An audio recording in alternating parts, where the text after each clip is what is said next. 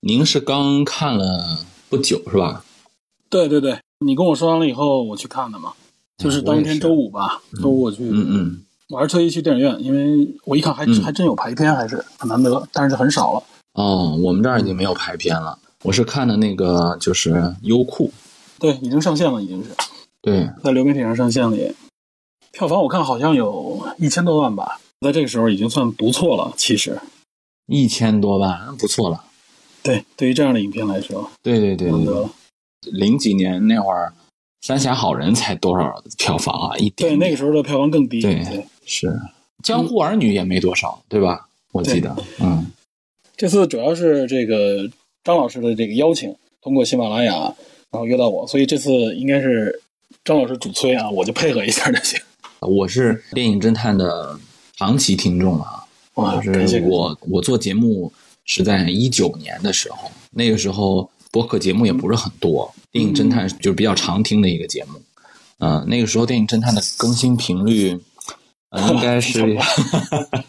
对，就是不好等啊，不好等。嗯我我是科长的粉丝，呃，我入坑那电影侦探也是从呃电影侦探聊贾樟柯那差不多那会儿时候开始，就是订阅更新的啊。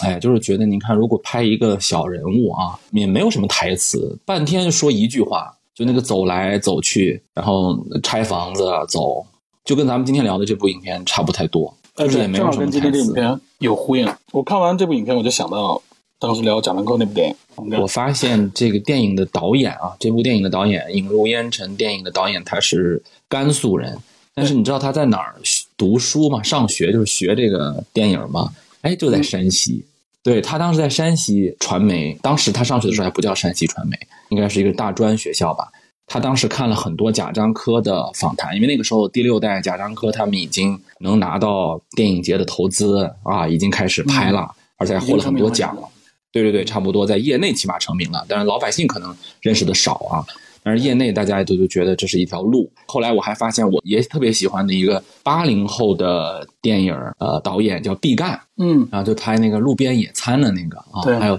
地球最后的夜晚。哎，你这他虽然老家是贵州人啊，呃，但是他也在山西念书，啊而且他们都是拍自己家乡。贾樟柯他就拍山西，毕赣就拍凯里，是吧？然后呢，这部《引入烟尘》的导演他拍了好多部，都是关注他的老家。而且很有意思的是，我还发现，因为我影片当中的主人公是他的姨父，他管他叫姨父，对，对对对，姨父。呃，您您记不记得那个，就是刚才我提到的，呃，毕赣导演他电影里面那个主男主人公是他的姑父，是他的那个姑爹。然后我我知道贾樟柯他经常拍电影用的一个常用的一个，嗯，就是《三峡好人》那部影片，好像是他的表弟，好像是真正的从导演身边的故事啊，身边的演员，当然也是素人演员。嗯，后来一查还真的挺有趣儿的。您怎么看这这这这部这部影片的一个感觉？您看的时间比较短嘛，应该可能还有一些感性的对那个记忆。还有还有一些感性直接感性认识，因为呃上周五说到的嘛，所以我赶紧去去晚上去看电影院看了这部电影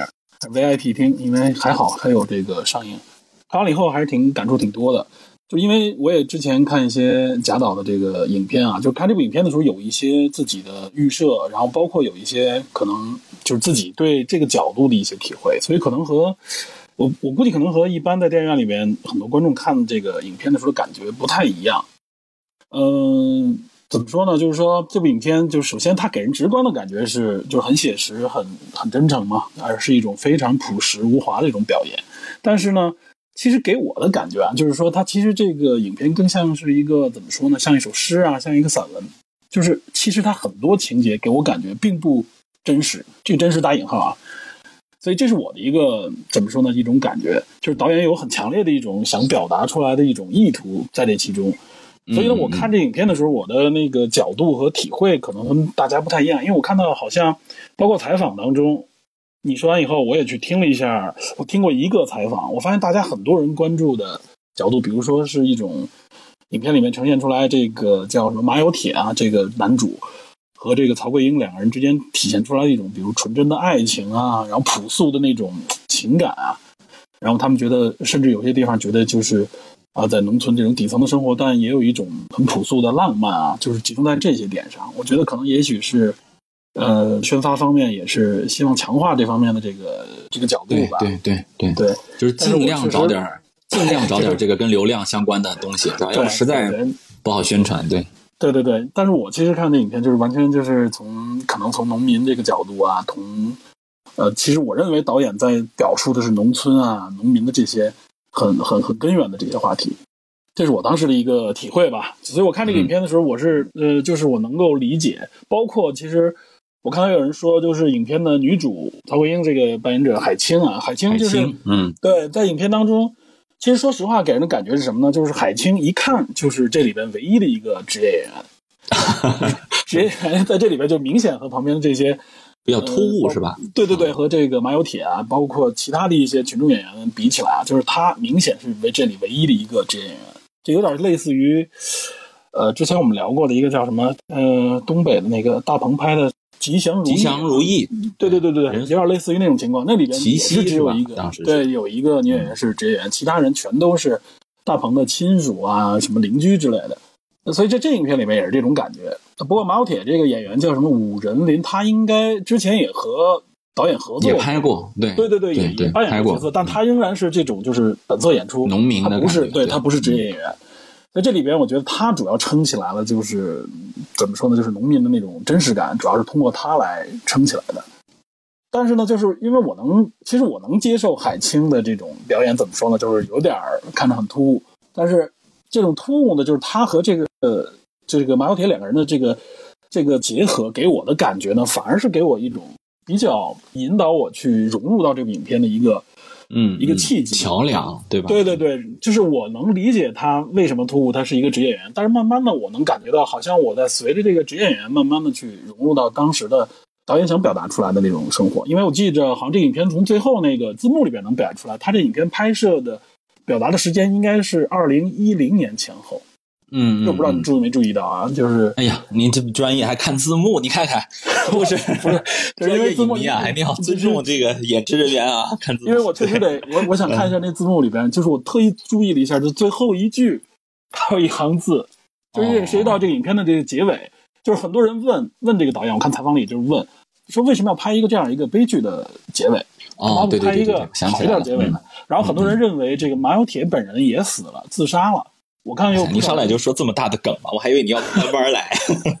没有，我就想到哪说哪，就说这个。后来我看这字幕上写的，说马有铁呢啊，在政府和热心村民的帮助下，他呢就乔迁新居，过上了这个对对对，幸福美满的新生生活。啊，新生活。对对对，是二零一一嗯年的冬天。那在这个影片来看，他们两个人的结合应该是至少是一年之前嘛，因为他表现了一个四季的这么一个状态嘛。是是，应该是种庄稼，嗯嗯，对对对，我是我就看到这一点，但我看很多人可能没看这个字幕，所以呢认为这影片可能就是当今，然后呢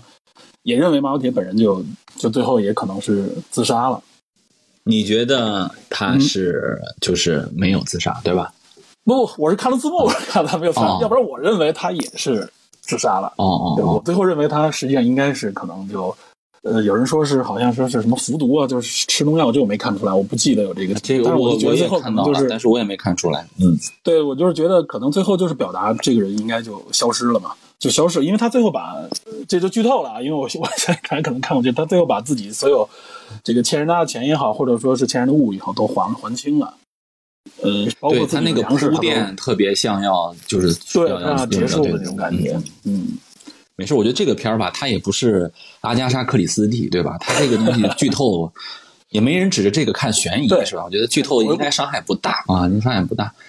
呃，我说，既然咱们聊到海清了嘛，对吧？我觉得咱们就先从这个比较啊这个浅显的来啊。我觉得咱们既然聊到海清了啊，我说一个事儿，我是在那个优酷平台上看的，嗯呃，我怕我快进，就是我怕我如果要是在电脑上看，我摁不就是点键盘，然后我投屏到我们家的电视上看容易。这样。对对对，我投屏到电视上看，然后呢，我跟我爸一块儿看的。嗯我爸前呃我不知道我爸从什么时候看出来的，反正他起码前半个小时他没有看出来是海清。哦，就就如果我不跟他说我说是海清，他不知道什么时候能看出来。呃，因为什么？因为我爸他没有对这个片子的宣传有任何的知道嘛，就他也不知道我在看什么，他就知道我打开了一个电影，然后一块儿看啊，你看的什么电影啊？然后在那儿种地。那我我爸他做过农活呀，嗯，我就问他，我说为什么那个海清，就是为什么那个人要坐在那个爬犁上？我说那是干嘛？就拖着他走，不是有一个那样的情景吗？就是离那个地地的是吧？我说这是在撒狗粮吗？为什么要这样？对吧？我说这个是一个宠，非常的宠溺的一个感觉。我爸说很这这就是爬离地啊，这这很正常啊啊，说明这个很习以为常的一件事情。他一开始没看出来，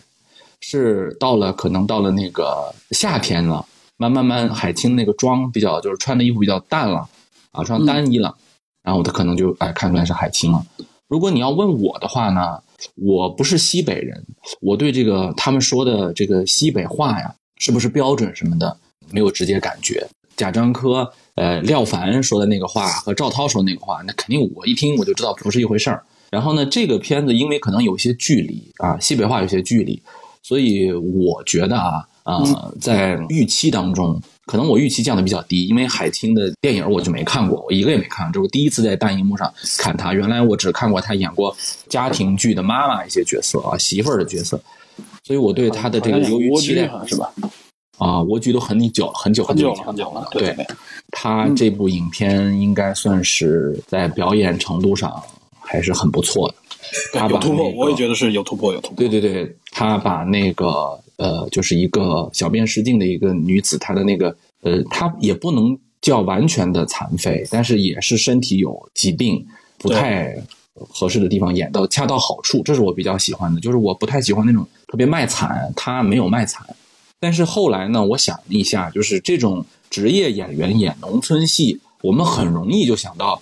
比如说之前的二模呀，包括之前的那个秋菊打官司呀，嗯，然后巩俐哎，我想听听您，就是您觉得啊、呃您做过这样的比较吗？您觉得这个跟第五代导演现实主义 的镜头下的那种农村女角色，你觉得？因为我觉得刚才您说特别对，她是一个嗯，说是现实主义，但是它的那个拍摄手法还挺现代的啊。嗯对它是一个用了很多想象啊、艺术的艺术性的表达，对对对对艺术性的表达，它那个镜头啊，包括音乐呀、是吧？包括一些对，尤其音乐呃，对对，用光啊对，它明显是一种第六代或者说以后的后现代这种拍法，并不是完全像很多人说的说是写实现实主义影片。呃，咱们不是做演员比较，咱们就这种演法比较。您觉得您更喜欢哪一种？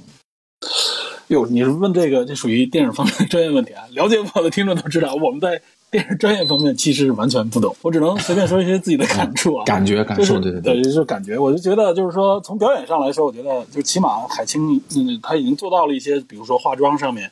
包括体验生活上面，我好像是他应该是体验过一段时间的生活，包括这嗯个口音啊，包括体态啊什么之类的，他是有一些这方面的努力的。这个其实对于现代电影来说非常的难得了，因为我们现在看很多电影里边。能感觉到，就是很多演员呢，估计可能就是呃，这个也就拍摄个一两周时间啊，赶紧在这儿赶个场，可能现对对对后边还有个饭局那种感觉，抹抹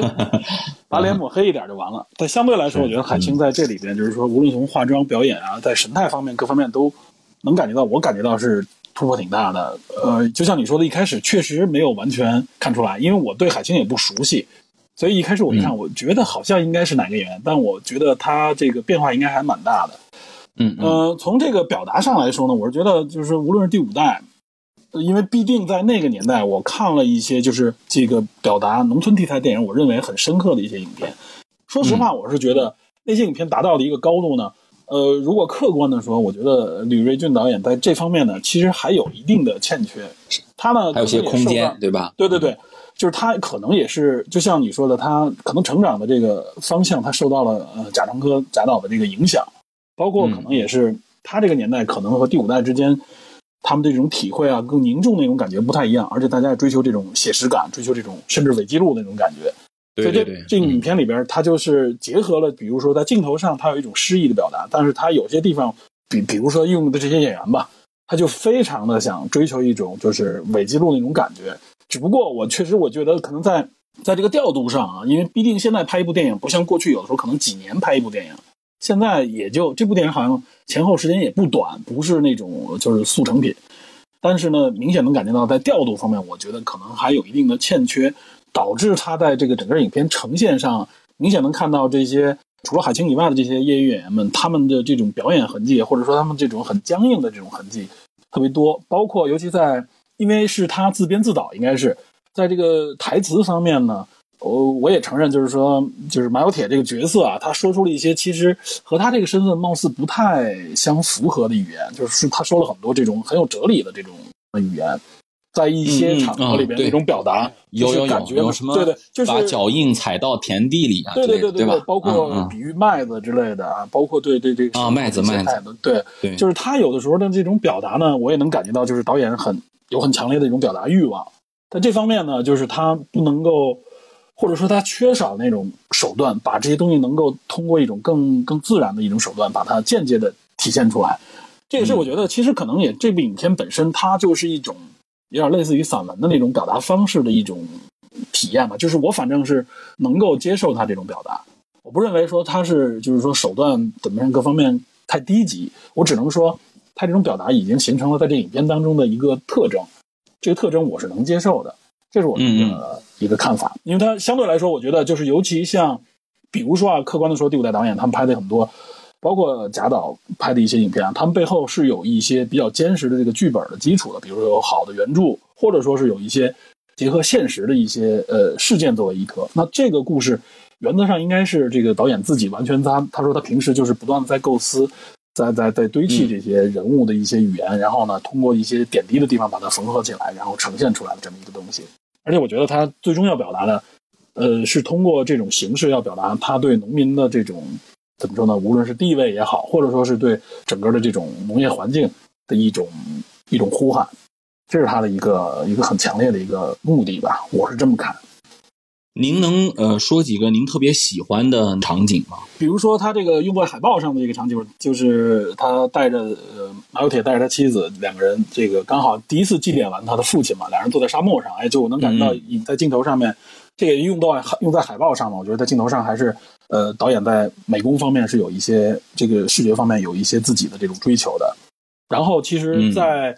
就比如说，在这个养这个呃小鸡的这个过程当中，放小鸡对对在房子灰暗的房间里边，然后他为了这个增加这个小鸡的这个温度嘛，孵化这个小鸡，所以。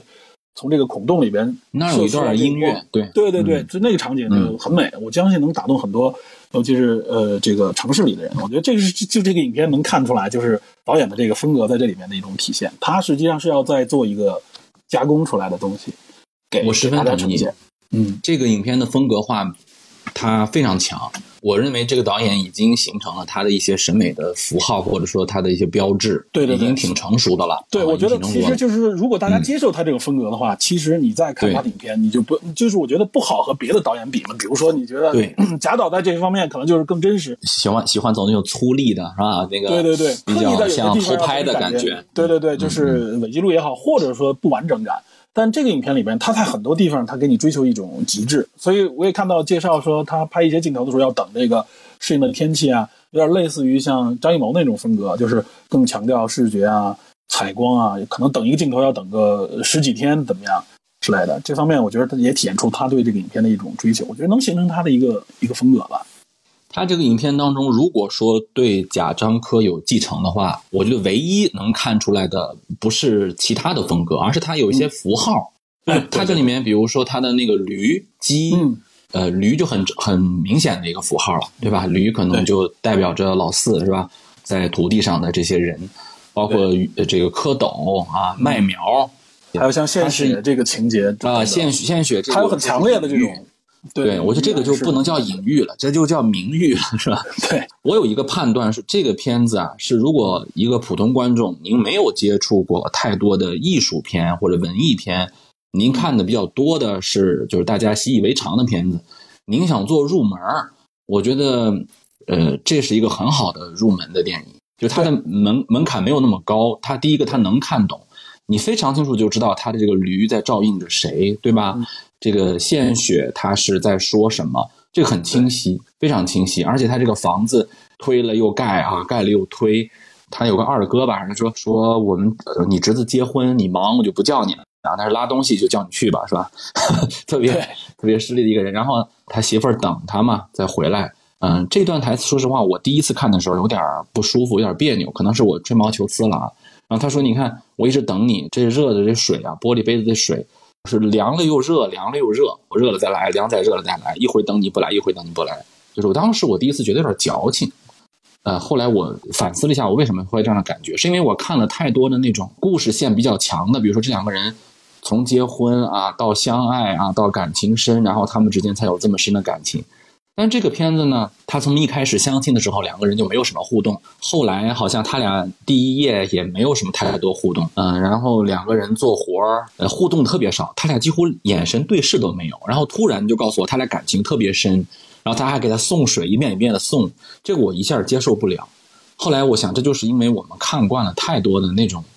我们想当然，你两口他们应该怎么怎么样。其实你在真正的农村，是不是这样的啊？相识、相知、相爱，就是很俗。对，其实那个才是俗的，对吧？嗯，其实这部片子当中，两个人他是相互依偎的，他并不是说从两个人的眼神当中彼此找力量，而是说，呃，海清扮演这个角色，我从来没有受到过尊重，没有人疼。但是现在呢？有一个人起码给了我一个房子，这个房子我能住在这儿，我不用住在牛棚里啊，没有人打我啊，被他哥哥嫂子就算是虐待吧。他这样的一个慢慢建立的过程，他其实可能更多的不是我们想象当中的，呃，简单的情爱。我现在只有你了，不容易有你这个人，我比较担心。那这个过程不是那种说用一个偶像剧慢慢慢慢推到这儿的。整个这部影片，它虽然在有些地方像设置了一些京剧啊，什么把脚印踩在土里啊，呃，那个刮风大雨那个那个场景啊，导演虽然也有表达，但基本上还是让他们俩自然而然的发展着。前一段时间有一个视频，咱们就不说那个视频的名字了，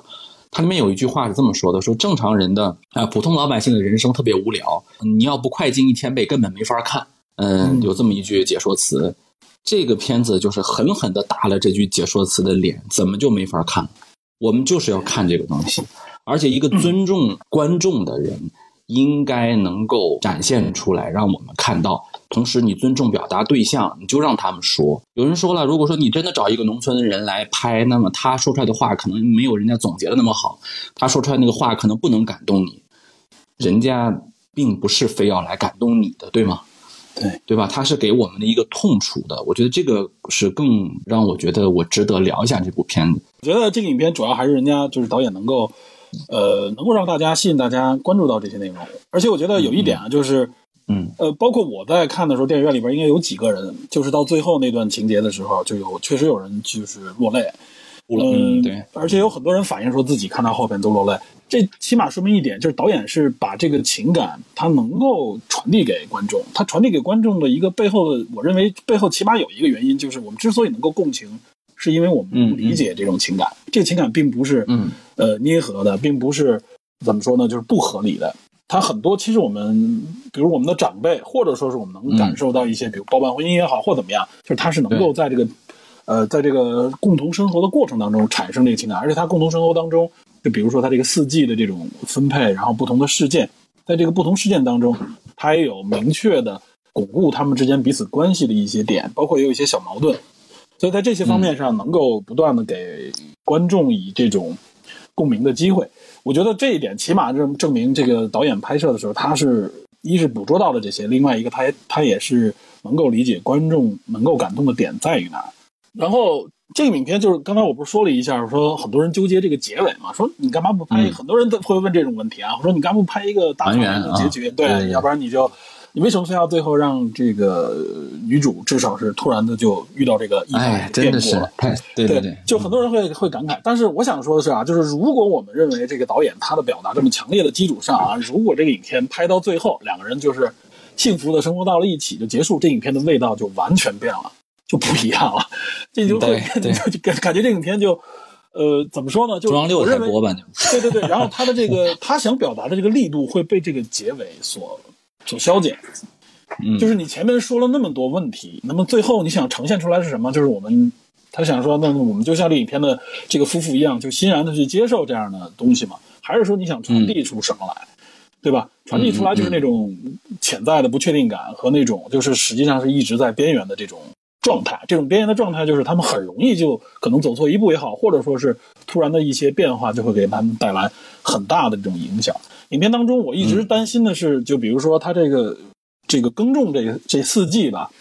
我以为会遇遭遇一些自然灾害啊，或者说是其他的一些政策上的一些转变之类的，影响他的这个。耕种，比如说甚甚至有这种拆迁啊、抢抢地啊或者强拆之类的。哎，我跟你感觉一样，我特别对怕一开始我有一个消息来了，不能地都不能种了，对，对对对，我担心会不会有这个，哎，很很平缓。那我觉得他肯定最后结尾他要要给一个东西，那最后他肯定是这么给。如果要是结尾是幸福，大家生活在一起，那我觉得这一边可能就会有很多人就会有不满。里面有一个情节，就是在出事儿之前演了一个就是海清下河洗澡的那个情节，你记得吧？嗯嗯，哎，对，就是那块儿其实已经有一点儿就是说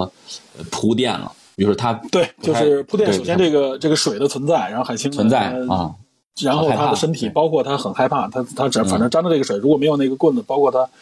老公的这个这个帮助，她肯定是没法在这个水里面支撑的。这肯定是做了一个铺垫。嗯嗯，反正尤其是最后这个海清可能在就是在片尾的时候，他已经展现出可能有点这个，比如说他有点发烧，不知道他是因为感染了还是说因为什么原因。啊，对，他的身体状态不好铺垫，是是，他从来没有生过病，对啊，对。当时我我从来看到那儿之前，我还担心可能是不是最后马小铁会突然，因为他展现出来一直是很坚强的一个支柱嘛，但最后是不是他突然有个变故？我会说，我当时看的时候，我觉得可能是因为他没有具体说，海清这个就是小便失禁这个事儿，他到底是个什么病？对他没说我以为，是他没说，他应该它也是一个类似就是象征性的一个东西，比如说这是一个呃被人遗弃的女性，她没有生育能力，对吧？她会给别人造来麻烦。啊、她是一个很正常的事情，但是别人都会觉得她非常的嫌弃她。里面有一个情节是她去坐人家那个拉她去献血的那个啊富二代的车啊，那个村霸的车、啊，给人家弄了一个套了一个塑料薄膜，然后把把那个窗户都打开，对。啊，就是我嫌弃你都不用避着你啊，我就是嫌弃你。他可能想做这么一个表达，就是别人对他的这个嫌弃，这个十分的明显。但是我当时看的时候，一直觉得这儿是不是有个雷？比如说，我好不容易马有铁他一点一点的富足起来了，因为有一句话我特别恐怖，因为咱们可能看片儿看多了以后就觉得，哎呀，你千万不要说那些特别好的话，比如说你要 立最个 flag 嘛，对，对对，它里面有一个说的话是今年的粮食收成特别好，你就可劲儿吃吧，你记不记得？可劲儿吃，我当时就完了完了完了，这这不能说这么早啊！当时他又病了，他说。呃，我原来那么惨，住那个牛棚，什么都没有病，我这有有吃有喝了，反倒是病了。我以为是说啊，其实这个女性没有人给她检查身体，对吧？他们肯定也不会有什么婚检了。这个小便失禁的这个事儿是不是个绝症啊之类的？可能是不是会有对，查出什么问题？啊对对对，查出什么问题，实在是没有一丝丝防备，说突然回来就出现了这么意外，哇，那我一直觉得我没有进入。说实在，我因为他那个节奏比较慢，我在家我跟我爸一块儿看的那个，呃，我还得担心孩子要醒了，我还一会儿反正想的事儿很多。我觉得我可能是没有进入，但是一出那个事儿，我说实话，我都有点忍不住，我都有点想想落泪啊。当时还没有马马有铁的事情，就发现您说的地方特别对，这个导演你甭看他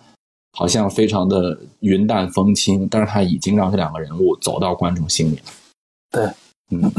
尤其是就是海清，其实他的那个，我说他有点就是和和和周围的演员格格不入嘛，反而强化了他这个特殊身份。然后他的突然的这个意外，呃，给人感觉就是好不容易她好像要融入到这个整个的环境当中，或者说和她的丈夫终于可以默契的配合起来了，但最后一下，哎，等于是这一切又都就就消散掉了。还是所以给给大家这么样的一个一个冲击吧。对，这个片子一直揪着咱们的心。你比如说，马有铁一直在献血，一直在献血，会不会献献的身体有问题？嗯然后他有那些政策，会不会他俩没有房子住？然后发现各种各样的揪着你，但是你会发现这两个人，他们就这样面向土地啊、借鸡蛋，然后养鸡，然后养猪，然后那个种地，你会发现还真的做的还过得挺好，后面慢慢越来越好了。是，但是就是突然就是这么一个事情，嗯我后来一想，我说如果说，比如说遭遭遭遇，比如说是这种啊不可抗力的这种因素啊，尤其是人为的这种因素啊，社会环境也好，或者说是政策也好，或者说是怎么样，村里面的一些势力。那么如果是这样的话，反而和它整个传递的这个这种效果呢不太一致。它整体传递出来的实际上是在一种呃相对来说比较平缓温馨的这种状态里边啊，体现出来就是这些困难怎么怎么困扰他们，然后他们怎么去克服。如果说最后来这样的一个变化的话，那这个表达就变强烈了。所以他最后等于是用这样的他就成了一个社会批判了，他就成了一个对对对，他就是想刻意回避这种呃社会批判感。对是的，我觉得这也是这个影片能够顺利上映的一个原因吧。它不是一个檄文，它是一个散文。对而且你像比如他对贾樟柯虽然有很多像符号学上的什么动物的继承，咱们看那个《天注定》里头，它也有动物，对吧？嗯然后包括那个《江湖儿女》里头有一个笼中之虎的那个嗯呃现象，它也有类似这样的动物的体现人的心境啊。姜武一边抽那个马，他也是有心境，但是有一件事情，他和贾贾导的很多影片是不一样的，是贾樟柯在很早期他拍的一些呃农村题材或者小镇题材的影片当中。他的主角儿其实你说是人也可以，但更多是时代。呃，九十年代的城市化呀，要呃全球化呀，要拍这个严打呀，甚至是对吧？它它会有很多的那个时代为主体。而我觉得这部影片它恰恰想说的是，啊、他想忽略掉刚才您说那些什么特定政策啊、特定什么东西，他就想把这两个时代标签上。对对对，把时代标签弱化掉了。嗯像贾樟柯那种，比如说有包包括像三峡嘛，他一直想表达的是这种拆迁啊，这种 移民啊，对拆迁呀、啊移民的，对对对，对对对。但这部影片里面，他没有特别强烈的给你感觉到说，哎，这是哪某一个特定的一个时代。给我感觉，如果不看最后字幕，我认为可能就是当今，可能就是今年、去年的这种感觉啊。后边看了一下，是是是这个时间给了一个二零一零年，可能有一些政策的细节，就因为我确实。说实话，我对农村的很多方面就是完全不了解，就是一个普通的城市人口嘛，所以就是这个影片里边也是想传递给很多的城市观众，我相信主体观众就是一二线城市这些观众吧，就是希望他们能够通过这个影片去关注，就是农民啊、农村的这相关的一些话题，因为影片里边特别明确的传递给大家，就是这些人，你看似他，包括你可能觉得他，呃，怎么说呢，貌似很温馨的啊，或者说是，呃，克服种种困难吧，在这种不佳的环境当中，呃，生活也生活出乐趣了。但实际上给你感觉就是他一定会告诉你，这些他们面对的东西是包含了很多的不公平啊、歧视啊，对吧？包括一些他们可能自己都无法改变的一些巨大的这种背景。但我觉得最终是是是想把这个东西传递出来的。而且他都没有说这个富人啊怎么霸占粮食什么的，也没有。那个富人还挺好的，就是还给他买一件大衣什么的。但就是是他其实就像个给你嗯感觉就像一个就是村里边可能有钱人相对来说，他没坏人啊，对他不是他就那样，对对他就是那样，他就是人心冷漠，对吧？或者说我利己主义，呃，你会觉得怎么说呢一般人就是他就那样，对对他这个人角色也有一些别的用途吧，包括就是让他嗯去献血，然后就是呃，比如说他最后他应该是交粮食，呃，不收收获粮食之后给他那个给他多少粮食嘛，给他说是一千斤嘛，然后说你要减掉那个一百四十块钱你衣服。还是一百多少，嗯对，两件衣服的钱，嗯，然后那人也就说那要减就减呗。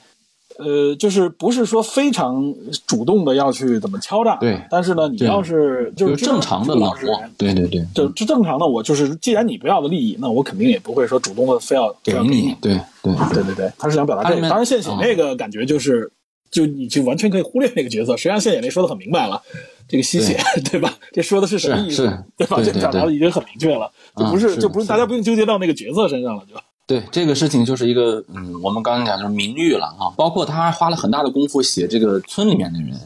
啊，顺便就说谁是马有铁呀、他们不认识谁是马有铁，因为没有人叫他马有铁，就管他叫老四，对吧？他写了这个事情，还有写了他自己的亲戚，他的哥哥打那个驴，他非常心疼那个驴，他的那个嫂子呀，包括他嫌弃他，就是他对于自己身边的这个底层，他也分三六九等的，是吧？嗯，他他也是有有一些嫌弃的，而但是他不不去说渲染这个东西，这个片非常克制。你比如说那个海清这个角色，他应该叫做他死在了镜头外，对吧？有点像有点像那个老无所依那个片子，突然就消失了，是对，他不给你然后轻描淡写，轻描淡写说：“哎呀，你媳妇儿就冲走了，啊，那这就就一下没有了，而且他还找到了他媳妇儿的尸体，人家没有没有给特写，给的是一个中景吧，还是反正比较远的一个镜头啊，没就完全我可以推上去，起一个音乐，你看他哭不哭？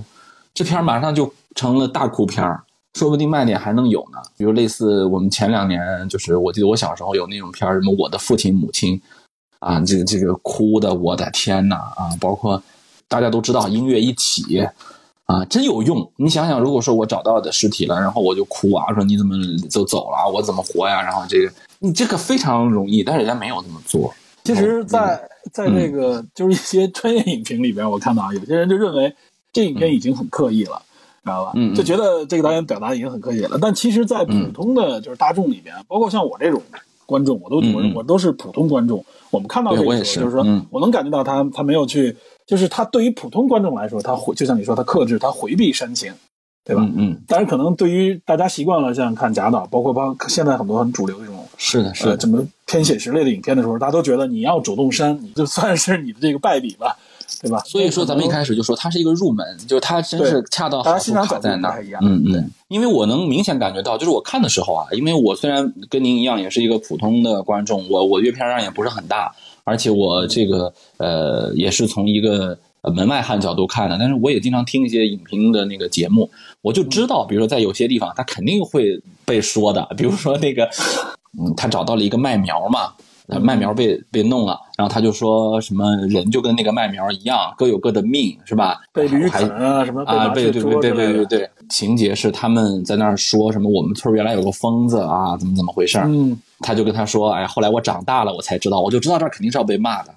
啊。他说，你看这个农民肯定是说不出这样的话来的。我应该能想到一些人的这个批评，我也同意。我不是说人家批评的就不对啊，就是如果说我们真的去跟一些嗯 克制的影片比的话。这儿有些观众觉得你小看我了啊，就是你不用给我这个，我也能看懂，是吧？你用不着在这儿告诉我。但是您刚才说的，如果他跟大部分的影片比起来，已经足够克制，给了足够的镜头的尊重，很不容易了。所以我觉得这部片子，我特别想推荐给那些啊，从来你也不看什么贾樟柯啊，一听这些片儿你就敬而远之的人，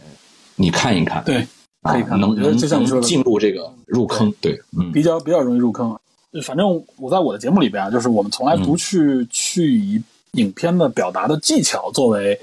推荐影片也好，或者聊影片的一个契机，就是因为我们一也不专业，另外一个我觉得这也不是我专注点，因为我主要还是关注他要表达的内容。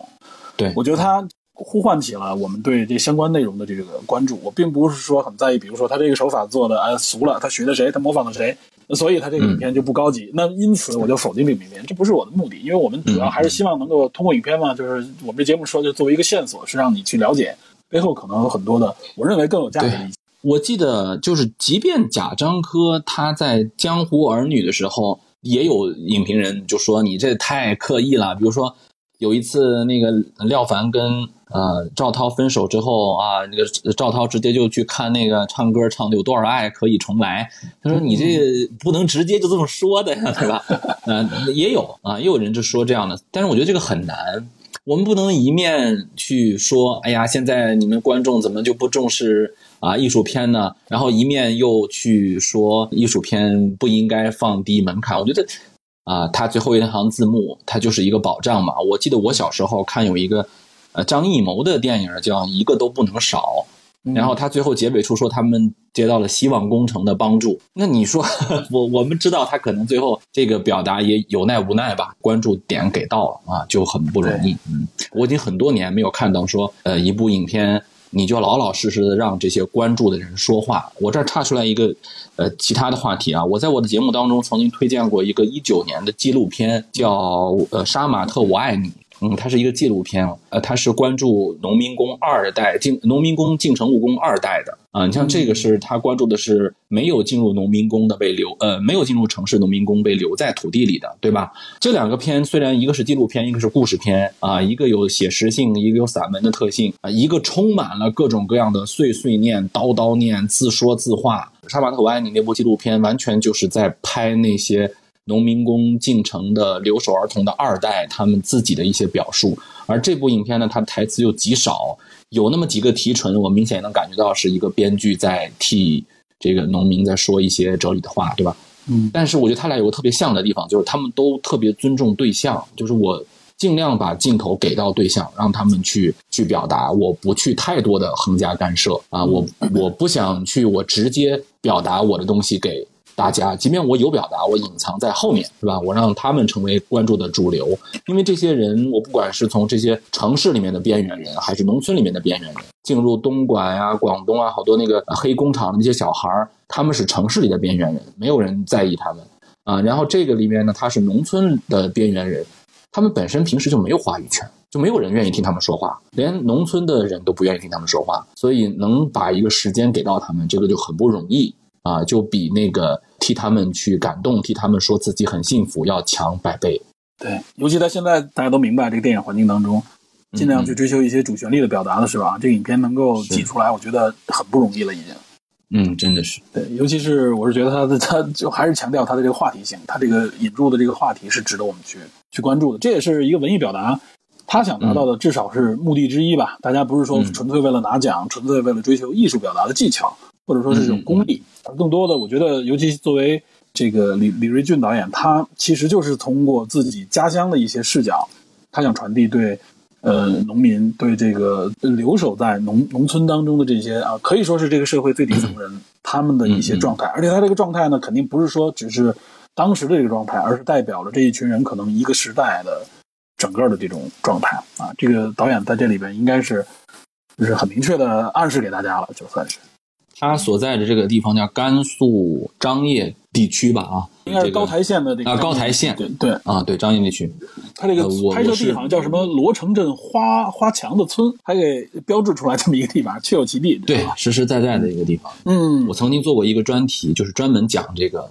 我们说当年最富庶的这个地方就是。金张掖银武威啊，就是当时，嗯，呃，在汉朝的时候啊，这个地方后呃被汉武帝定成叫河西四郡啊，是当时河西走廊地区的。我们一般知道，后来东汉末年分三国嘛，是吧？就是这个东汉时期社会不是叫动乱嘛，很多的世家大族衣冠南渡啊，才有了这个东晋，对吧？才有了后面的这些王谢堂前之宴。但是其实大家知道吗？很多的那些世家大族，他们没有东渡，而是北北走了。就去到了这些地方，敦煌、酒泉、张掖这些地方，在这些地方呢，乱世稍微就少一点，然后这个地方的政权的高压也少一点，再加上当时这是属于丝绸之路绿洲地带啊，商业贸易包括啊天山融水，当时还是很多绿洲的啊，相对富庶，他们保存了很多，嗯，其实当时汉的就是汉文化。包括一些非常质朴的中原文明，然后他们这些东西后来在保存的很好之后，等到了隋唐以后，他们又反哺了中原，就是这些地方其实是继承了很多中原最质朴的原来汉文化最质朴的那些东西，再加上当地那方水土这个浸润吧，它有一个文化的再影响，所以这个地方的声音在我们国家现当代这个高速发展的一切往北上广看的时候。其实说是大城市，你看那个方向，它是往东看的时候啊，我们去往西部看。我小时候有一个说法叫“西部大开发”，对吧？非常的轰轰烈烈，他那个现在叙事，这个说法，对对对，他那个叙事是十分宏大。但是这个片子让我们真正的再一次看到了这个西部，把那个叙事的角度落在一个一个一个人的身上。足足的觉得这两个小时特别的值。我经常有时候看那影片我看了十五分钟，我就觉得后悔，我干嘛要这么做？真的是 影片就不得不讲不行了，就是。对对对对对，嗯。呃，正好你说到你这个专业内容啊，我也说一下，就是必定电了解电影侦探的都知道，就是我们聊这个电影，肯定我们得通过这个线索聊一些呃引申出来内容，就是呃很明确的表达对农民这个群体啊，因为之前我记得我们聊那个。雄狮少年的时候，那我们那时候我们就是借着雄狮少年聊的是什么呢？就是这个主角他的这个身份就是留守儿童，而且他都是已经有的是二代留守儿童了。他们这些留守儿童就是留守在农村嘛。那么其实对应这个留守儿童的，就像这个村子里边的这种情况啊，对应的就是呃还留守在农村的一些这些农民，像这个男主马有铁，他就是一个就是岁数应该已经不小，至少四十多岁、五十多岁的感觉。嗯，对。他呢，因为没有孩子，所以他本身的能力各方面可能，呃，是属于一个就是受气包那种感觉吧，就是大家都排挤他。那么他呢，就留在了农村。那我们看到的影片里边也表达出来，就是身边有一时候有偶尔会出现一些，就是比如跟他说这个房子的这个一个年轻人挺胖的那个人，那个人实际上是他的侄子嘛？对对对，也就是他这个角色代表什么呢？就是外出打工的这些年轻人们，嗯，就是年轻人们其实已经。基本上都离开这个村子。我们看村子里边坐在河边的时候，也都是一些老年人。然后他妻子呢，也是一些对是残疾人，就是相对相对来说，就是最底层的这些人，他们没办法去城市。对对对，他们挣扎在这个这个农村。呃，这个表达出来的实际上就是我们一直说的这种怎么说呢？三农问题。现在不怎么提了，原来经常经常提到这个三农问题嘛。因为最早我记得是呃李昌平李老师他在两千年的时候给当时的这个中基总理写了封信嘛。而且就引发了当时中央重视农这个三农问题的说，说这个农民很苦，然后这个农村真的真的很穷，而且农业呢也很危险。这就是大家经常说的所谓的这个三农问题嘛。实际直到今天，我们能看到啊，就是虽然好像是从媒体的角度也好，或者说从政策各方面，大家天天提农业，什么保证什么耕地红线呀，保证我们的这个这个粮食的这个供给，而且我们经常说，我们等于是呃利用我们这个呃少量的耕地供养了这个全球啊最多的这个人口啊，就是我们认为是这是咱们的一个功绩，包括我们现在的这种我们国家的这种现代化的发展，尤其是近改革开放之后吧，这段时间这种大踏步的这种经济发展，我们作为都是受益者，城市人口。那么实际上有一个，我认为有一个非常重要的原因，就是我们之所以能够获得这么大的这种益处，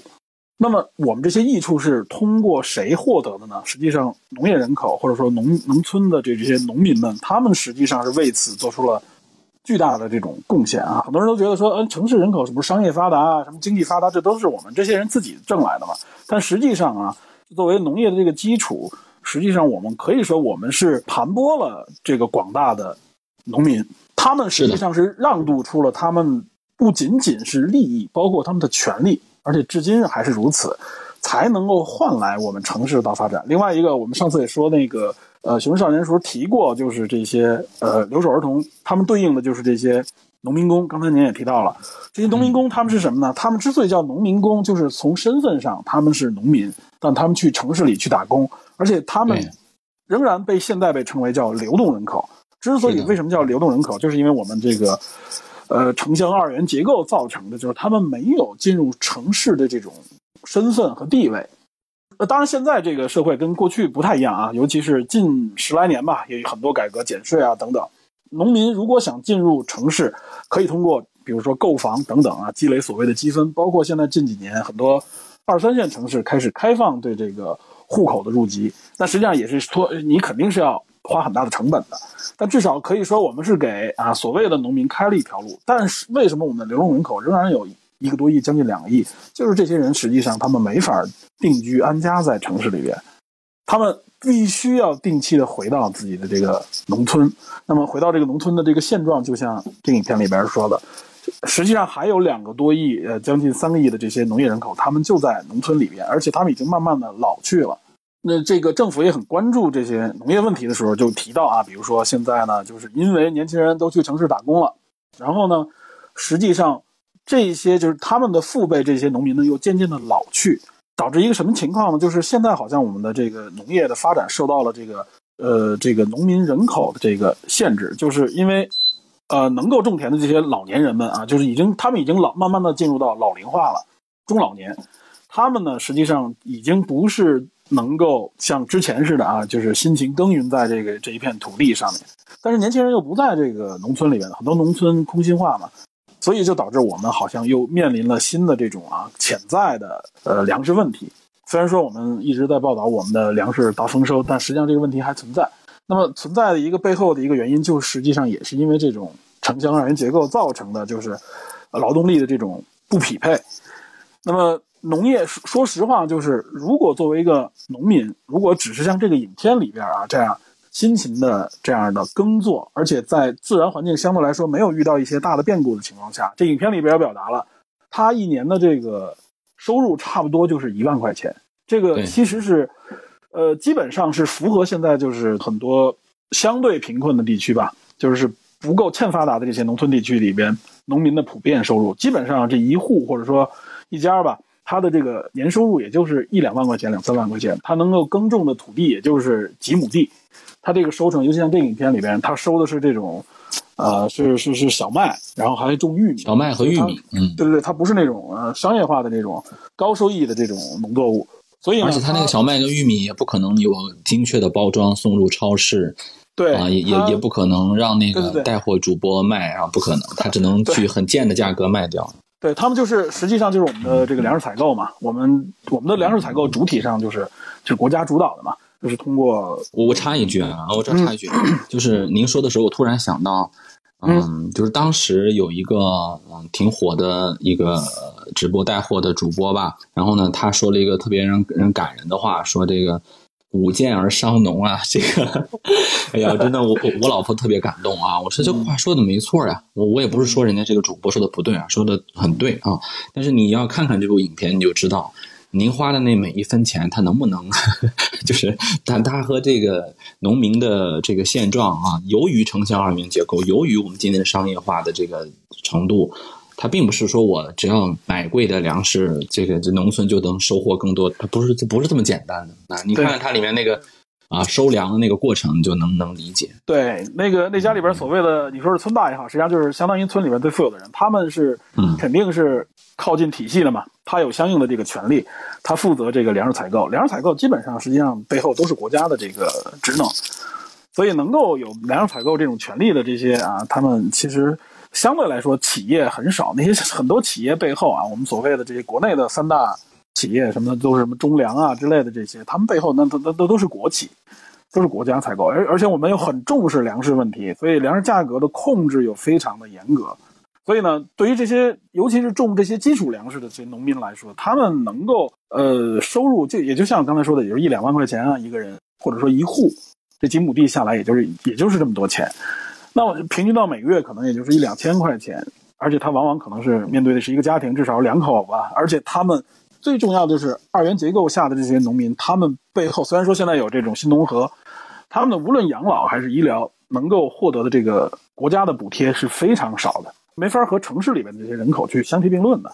虽然城市里面的人口，大家还觉得我们的这些基础的这些补贴啊，各方面养老啊，什么大病啊之类的，感觉还不够给力的。那农民那边就更是如此，他如果一年的下来，这个他的这种收入啊，就是几万块钱、一两万块钱，他们实际上是经不起任何巨大的这种变故的，比如说疾病，或者说是意外啊。对对，所以就像这个影片里面表达出来，他这两个人从来，他们好像说是，好像县城里边都没去过，为什么呀？是，就是因为他们他们能够获得的这些怎么说呢？温饱的这种条件，只是就就只满足温饱。他任何比如说想去旅游一下的这种费用可能都不存在。然后我看到有很多人说，说这不是我眼中的这个农村。我见过农村人有很多人有单元房，然后城里也有，然后农村也有地，不是这样。对对，我觉得，对我觉得我们能看到的，可以说就是幸存者偏差，就是那些能够上网、能够去发抖音的那些人，对吧？那你觉得那些是所有农民的状态吗？很多农民可能真的就像这影片里边表达似的。别说上网了，可能看电视对于他们来说，在那个年代啊，就十年之前可能是奢望。现在可能我估计能看着电视的人相对来说应该更多了，普及度更高。嗯，对，确实，我看到有些，对我看到一些影评就说这个片儿啊，嗯，您看的细嘛，很多观众看的不细，他就以为这个片子拍的是一个九十年代初或者说上个世纪的事情，因为它里面有一个情节是他去人家家里看电视嘛，对吧？就是他自己没有电视。说不，他们认为这只有是上个世纪的事情，是吧？对他认为这是个年代戏，而且他们认为就是这里面人穿的这个衣服都是古古，就是也相对来说比较的年代的，对，比较。但是其实你看那个宝马车，你应该就能明白了，这个肯定是对这个就是应该是这个就几年之内的这种感觉。对你只你就知道这些东西只不过是我们现在看不到而已，它很正常的存在在农村当中。呃，以前呀，我们是有个威权叙事，或者说，呃，可能有点忽略，但是后来变好了嘛。我们很多政府对于这个农村的关注度，像刚才您说一样提高了。嗯，但是有一点呢，就是现在我们不是有一个消费主义的东西就处在这儿嘛，对吧？有个流量叙事，这个东西可不是说有个什么政府的力量或者什么力量，不是，它就是我们因为这些人没有消费力。你没有消费力呢，你就在这样的情况下呢，大家就不嗯不不关注你的发声，你发生什么大家也不用看啊。尤其现在有很多觉得他们所认为的就是呃这种啊所谓阴暗面吧，或者是他们认为不好的东西，大家就会很多人会主动的去去排斥。所以这部影片我觉得它它比较好的就是它把这种可能有些人认为所谓的阴暗面，至少它能拍出质感，而且让你感受到在这种环境当中。它仍然有那种能够打动你的美的东西，就是有些对有些歧视不是你不说它就没有的，对。吧？它就是有时候我们在公共发声的时候，可能说哎呀我很感人很感动，但是你从骨子里的有些歧视，这个片子里面它拍出来，嗯，他就是要在车上宝马车上弄一个套子，他就是要给你打开窗户啊，那就是就是要去献血又得不到什么，对，而且他里面还说就是他觉得我只要。呃给你买了一身衣服，我就可以说，你看你那衣服穿的还行吧？我给你买一身衣服，就是说我已经够够对你好了，是吧？体谅你的我我都给你买衣服了，你怎么好意思不跟我再去呢？对啊，就是这这这这里边它就嗯影射出来，其实就是呃，可能就是一个口号也好，或者说是让你发扬所谓的风格。比如你记不记得他献血的时候啊，就第一次要求他去献血，知道他舅舅那个包人协议的时候，嗯嗯嗯呃，其实是去到他家里的时候是一群人。我觉得这里边有一个表达，一个暗示是什么？就是之所以他吃瓜群众是吗？对，呃，不是吃瓜群众，就是是给他了一个社会上的压力压力，就是农民的这个付出，实际上是被什么？是被所谓的群体，对吧？被我们的集体主义吧？嗯你要奉献，你要奉献给集体，大家都在这儿看着呢，对吧？全村人就指望你了。如果你帮不了这个人，那我们全村人都受影响。对啊，这个人一死，了对，啊就是，我们那个欠的钱就没了。了。对，就是你就不想想这个东西它是怎么，它是由什么造成的？怎么就最后到他身上了，对吧？这个对，就所以你能看出来，这里边我觉得这个导演也是在暗示嘛，就为什么一群嗯人嗯挤在他那屋子里边，看着他去献血，我觉得这里边也是在暗示。对他，你连人家叫什么都不知道，对吧？对，嗯，就是大家只是觉得对，嗯。只是用，而且觉得好像很多人就觉得我天然的就应该这么去用。而且这里面有两次我看的很细，就它里面有两次或者至少两次，他们就说你都替那个有钱人献了血了，他应该给你一个宝马，或者他应该给你接城里头去怎么怎么回事儿，对吧？他他这个这个东西它里头就说什么，有一些你说是挖苦也好，或者说你说是他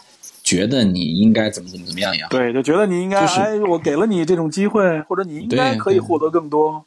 但实际并不是如此。而且它里面也没有说，就是虽然这个有铁很厚道，是吧？但他也没有说这个人就是全无私奉献，没有。你比如说，他老婆就不想让他去献，这很正常啊，对，太正常了。老老婆担心可能会有什么问题嘛。对啊，而且呃，里面我记得有一个情节，就是呃，他们也会烦，也会啊、就是觉得我日子怎么过得这么苦，我怎么这么那什么？有一个情节，嗯，您记得吧？就是他在插那个麦子的时候，就是在码那个麦子的时候啊、那个嗯，海清不是啊对他身体不好嘛，弄不上去，对他没没法把那麦子扔到那个，他没法把它扔上去，然后他就发火了啊，他就说：“哎，你看你这这都做不好，对吧？这都做做不了。”这个就有人觉得啊，你怎么能这么说人家啊，是吧？怎么？但你想想，这这不是很正常吗？天天受苦，他哪样能那么就照顾别人的这个想法这件事情，他肯定是后来他，比如他后来他反应过来了，就是人家也啊不容易，他已经很努力了。后来他不是也，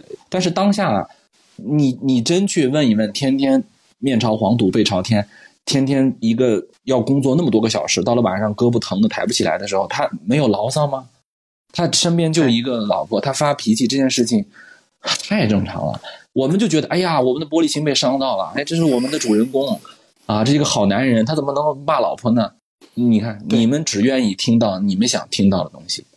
人家给你表现出真的东西来了，你又觉得他不应该这么做，对。对，也就是实际上这些呃弱势群体也好，或者说是这些农民，他们不是没有表达，是你听不到而已。他们有自己的表达想听，对嗯他这这完全不光是不想听了，我觉得可能也是很多东西就被隔绝了，嗯对对就被人为的隔绝了啊。这个就是二元体系形成的这种，就实际上彼此之间的这种距离越来越大。呃嗯，可以说我们现在应该至少大家都承认，就是包括前一段的一些社会事件也能看出来。呃，我们有的地方呢，真的是就是有过去有这么一句话，说城市里看着像欧洲，农村看着像非洲，但现在仍然是如此。嗯嗯所以有些人会问，为什么我们的农民会变成这样，对吧？我们是一个农业大国，对吧？我们国家的这个人口、到现在农业人口还占到应该是百分之四十几的这个比例啊，就全算上的话，嗯对吧？我们现在十四亿人口，农民的这个比例应该是我记得是百分之四十一左右，有接近五亿人生活在这个农村当中。就像这个男主一样，这些从事农业劳作的这些，就是我们所谓的真正的农业就业人口，也有百分之二十五，对吧？就四分之一的这个人口仍然在这个劳作，所以我们是一个农业大国。那作为如果有这么多人口，这个农业大国，但他们的平均的这种收入水平，前一段也有很多统计也报道过，对吧？呃，包括李克强总理说的，我们的这个收入中位数啊，一就是有六亿人收入每月在一千元以下，就达不到一千块钱。那些人绝大部分实际上就是这些农业人口，而且而且您觉不觉得啊？就是最近几年，他只要拍农村戏，就是如果说，哎呀，我这个农村啊，我过好日子了，我这个脱贫了，他一般拍什么？他不是拍的种粮食，他是拍比如说我做一农家乐，哎呀，我我为这个城里的压力的人群服务了，哎呀，我搞一个什么旅游了，对吧？反正就是大家向往的业这个农村生活。啊，对对对，就是我世外桃源了，哎，我搞一个啊什么山庄了，搞一个什么旅游的东西了。你你仔细想，近几年一直都是这么讲，就反正就是我不表现土地，我只表现啊城里人想看到的农家乐的感觉，就完全就是像你说的城里人想看到的这些东西。哎，对，虽然这里面有一句特别。嗯啊，您说，您说，我觉得这里面就是就是可能无论是从宣传上面，还是一些从就是迎合了大家的一种心态，就觉得我们嗯应该是很幸福的、很好的。那么农民呢，可能生活环境跟我们不同，在于他们可能有点土气、有点村气，但是呢，他并不是不富有，他只是理念上、思想上可能跟我们有差距，但他的收入或者生活状态应该很幸福，这是大家普遍拥有的一种。而且我觉得这里面有一个编剧啊，就是咱们说回这个电影啊，我觉得这个里面有些，我不是所有，但是我觉得肯定有些编剧他懒，比如说我想编这个啊，农村人过好日子，他就非得搞一农家乐，他就非得搞一个什么山庄小别墅的什么的。就想不到其他致富方法嘛？就就是偶尔，就像你说的，偶尔我看到过一些表现农村的一些电视片或者电影。嗯嗯，那个就是比如说描写一些偏远山区啊，什么西南边陲啊之类的。嗯嗯嗯，反正他采用的那个表达啊，农农民的生活给我感觉那就是北京郊区。我感觉这个编导就是自己或者东北那种郊区的感觉，就是他自己认为农村什么样，就把它直接安到当地人。除了服装。他穿的是那种少数民族也好，或者说是农民的那种服装，但是它的内容完完全全就是一看就是想象出来的。呃，我们认为农村应该有对，农村是一个世外桃源，农村是一个桃花源，农村是一个啊，城市人你累了可以去避一避的地方。这是什么？这是小布尔乔亚的幻想，对吧？不是每一个农村都是青山绿水，不是每一个农村都适合你来玩玩耍采摘的。有些农村它就是环境极恶劣的，而且很广大的，呃，这些农村它就是做不了农家乐。它这个影影片当中有一个，就是也被人说成很矫情的一个话吧，呃，但是我最我还记得还挺深刻的。他说：“啥不是土里长的呀？对吧？土里生土里长啊，然后土都不嫌弃我们，我们为什么要嫌弃土呢？对吧？”他说：“土是最干净的东西。”您刚才提到了三农问题，我觉得特别棒，就是现在好像。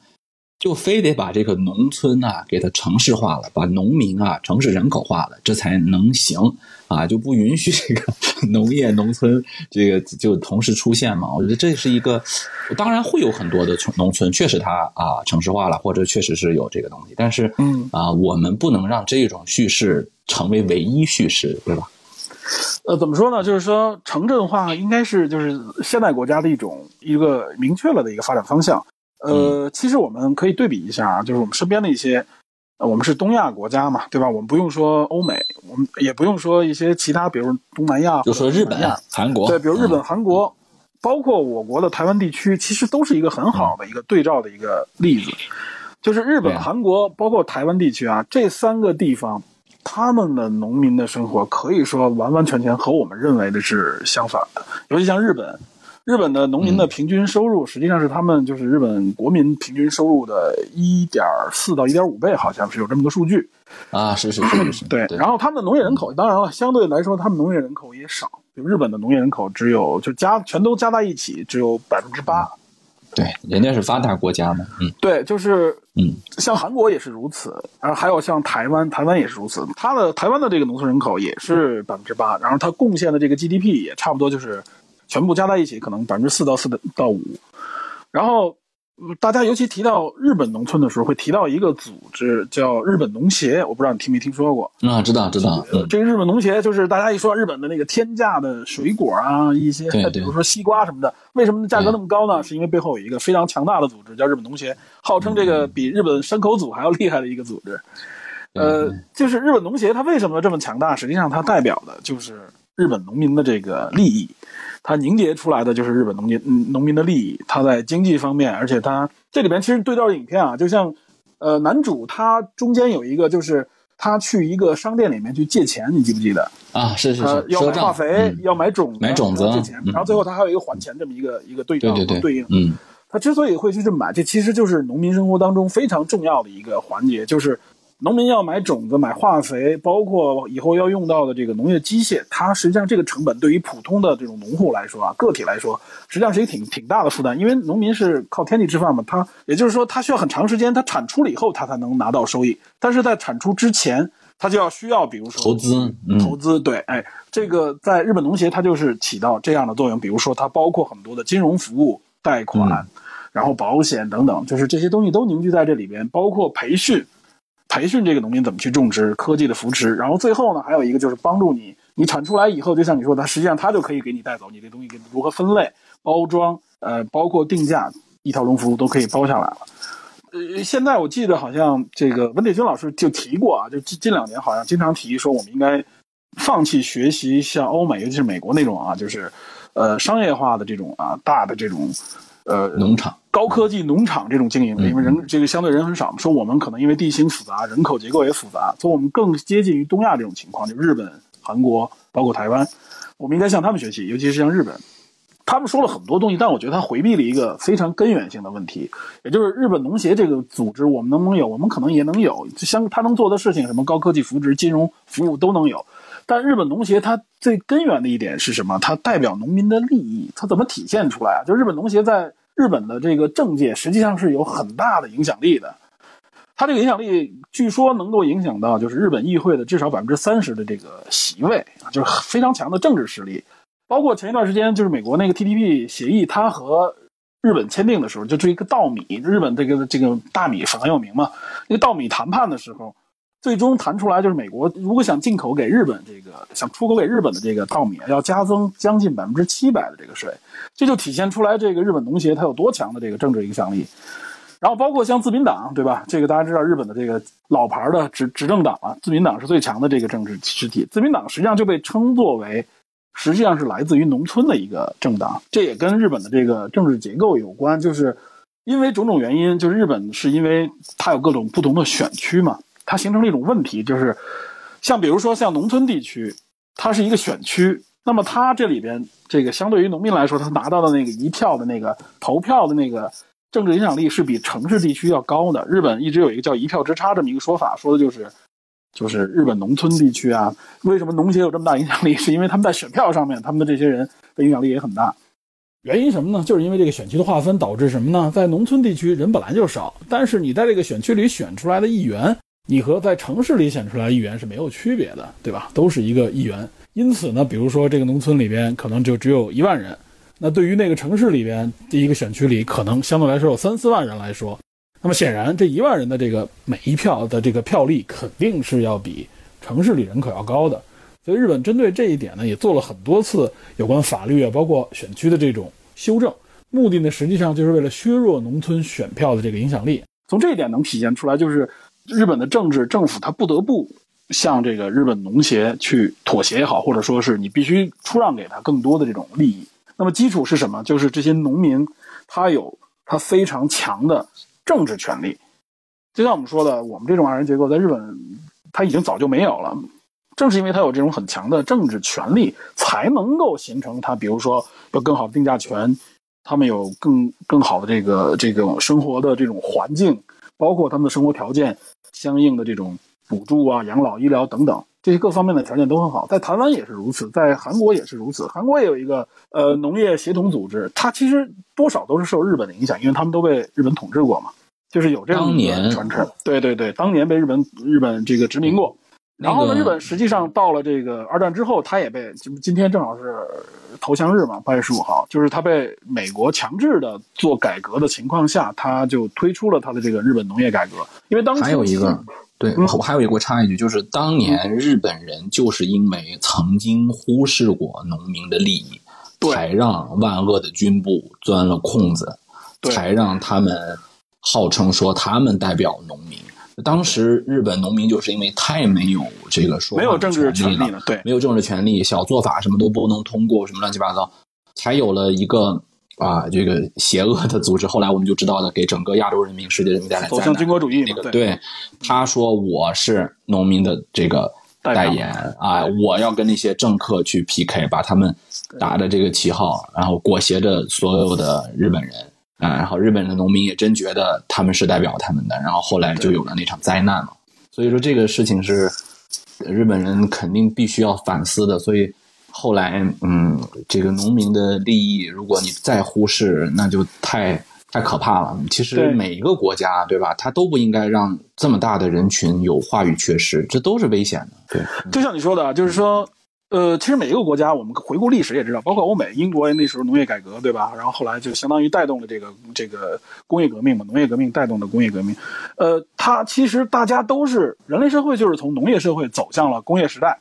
那么日本、日本、韩国、台湾这些地区啊，这些国家和地区，像比如说日本、韩国很明确，他们也是从一个是从六十年代开始腾飞，一个从七十年代开始腾飞，就是明确的从一个农业国家，原来他们的这个农业人口也是四五十以上，其实跟我们区别不大。然后，慢慢到到今天走到了一个发达的这种这种现代国家，然后它的农民的这个实际上的比例也是逐渐的在减少，从原来的四五十的这个比例到现在可能也就百分之几，对吧？其实这是一个一个方向，他们也是从一个农纯农业国家慢慢过渡过来的，他经历的这些东西，其实我们也处在同样的时代，我们早晚也会也会经历。就像你说的，这影片里面表现出来的，就是它会有一个城镇化的这么一个过程。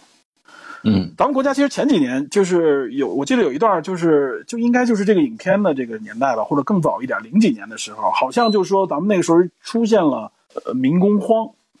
对，用工出现民工荒，然后呢又说嗯农村也是缺少耕耕地的这个农民。实际上这个有有有一点体现出来，就是它是城镇化的一个一个间接的一个结果，就是大家更多的脱离开这个农村，然后呢去到城市里面打工。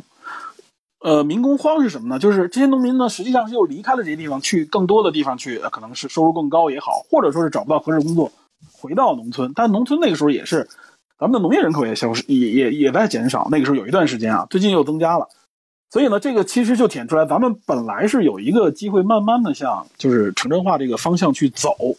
但之所以有这么多流动人口走不到那一点，我认为实际上就是我们农民他还在二元结构当中，他没有这个就是完整的这个权利的情况下，他完不成这种真正我们想要的，或者说我们规划出来的这种呃城镇化。就真像比如说现在日本、韩国这样啊，可能也就是百分之几的人口来这个操作或者说管理这个农业。其实对于现代农业来说，即使像我们这种很复杂的地貌也好，日本和韩国，包括台湾地区，他们能做到的，就是比如说精耕细作，不像美国的那种大的这种呃集团化的这种经营，也仍然可以达到，就是说我们不需要那么多农业人口，但我可以养活，或者说是我可以支撑这个国家。对于我们来说，就是我们在保证我们怎么说呢，就是粮食底线也好，其实我们也原则上不不需要像这个影片当中这些农民这样的去耕作。如果真的是这样去耕作的话，那是我们可能百分之五十农民都不够，对吧？这个劳作的这种成本对确实还是这个像里边社会的，对，对就是社会的这个转型，它能不能够完成，我们肯定不能把它寄托于一个艺术作品给出我们答案，对吧？嗯，但是就是就像刚才您说的，这个虽然不是导演该做的事情，不是这个编剧该做的事情，但是你作为这个艺术创作者，能让我们在当下啊，使得呃农村的叙事越来越少，越来越变成那个乡村爱情的情况下，被大家遗忘了。的这种群体，对，而或者说，呃，就像刚才您说那样，他只愿意表达，呃，有一些人愿意看到的那个，或者说想象的农村一样，我还是有人能够关注这个现在在社会转型过程当中，不光呃，就是我们所谓的被落在后面的人啊，或者说人家其实也没有落在后面，只不过是啊、人家有人家的活法的这个事情的话啊，他起码能在啊、我们说关注度上，或者说引起我们的痛感上。啊，给我们一个强心针啊，让我们知道啊，我们的关注点真正的关切的地方啊，其实还有很多，我们实实在在做的事情啊，还有很多啊，包括我们的艺术的文化富矿，其实还在这里。有一句不该说的话，就是这两年的呃，这个我们不能叫苦难吧，社会确实不太，比如说疫情问题啊，对吧？或者对很多的问题啊，确实有很多的矛盾。啊，嗯，这个国家不幸施加性呢，它不是说叫发国难财，也不是说这个呃幸灾乐祸，它指的是说越是经济不好的情况下，越是社会有这个痛苦转型的情况下，艺术工作者越应该展现出啊真正的需要关怀的地方啊，而不是说去表达、去思考。对，而不是说我赶紧就在这个什么风口找个什么流量，对吧？我这这个就是去粉饰这种嗯对对，或者粉饰粉饰问题，或者说让大家觉得这不是问题，或者让大家觉得啊、你只要看到你看到的那个部分就行了啊。所以这个片子也足足值得我们再去好好的体会吧。嗯行，咱们今儿也聊了很长时间了，一个半小时多。呃，听众朋友一直听的时间啊、也很长。如果有想啊有问题啊问这个啊二位主播的，或者说你有什么表达的，我对们稍微等也可以一起来，啊别都是咱们两个在聊，对有没有想说的啊？我们可以邀请上麦。对，嗯嗯嗯，然后实际上这种二元结构，其实在经济领域里边有一个，呃我不知道你了不了解，就是呃，唯一的一个黑人获得诺贝尔经济学奖的，呃，他在一个英属群岛上吧，在中北美洲叫刘易斯，然后他有一个特别著名的模型叫就是二经济的二元结构模型，叫刘易斯模型。